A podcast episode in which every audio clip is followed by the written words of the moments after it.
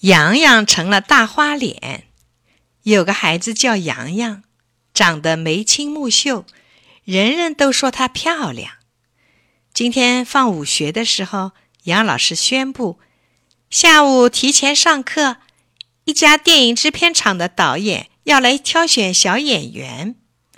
这一下，同学们议论开了，有的说陈小琴能选上，因为她会跳舞；有的说王龙宝能选上，因为他普通话说得好；有的说洋洋能选上，因为她长得漂亮。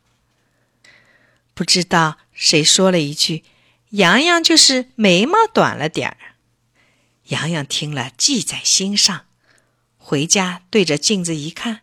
可不，眉毛是短啊，再长一点就好了。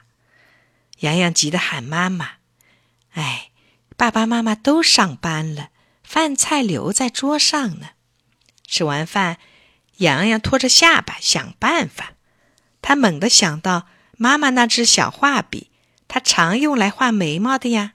对，今天就用它来加一段眉毛，这样导演准会选上我。可洋洋把抽屉翻遍了，也没找到那支笔。洋洋灵机一动，打开文具盒，用毛笔蘸上木汁，对着镜子把眉梢涂了涂。洋洋忙了一阵，急匆匆赶到学校，差点迟到。偏偏巧，杨老师叫他到黑板上默生字。哎，这会儿他脑子里净想着。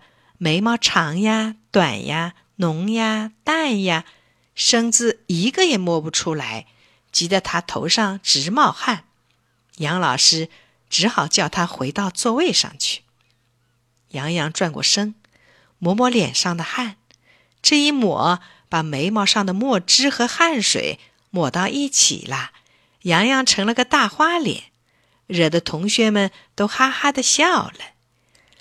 洋洋瞪着眼，呆呆的站着。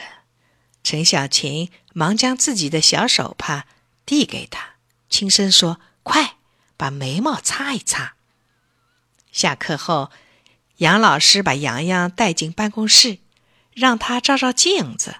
这时候，陈小琴端来一盆热水给他洗脸。洋洋洗好脸，很难为情的坐着。杨老师轻声问：“究竟是怎么回事？”洋洋这才把用木汁画眉毛的事儿说了。杨老师听了，笑笑说：“你为了想当演员，故意画眉毛，反而弄成了个大花脸。”这时候，站在一旁的陈小琴说：“一个人只要做到整洁大方就美了。”杨老师，我说的对吗？杨老师点点头，对洋洋说：“你说呢？”杨洋仰起头。望着杨老师和陈小琴，嗯了一声。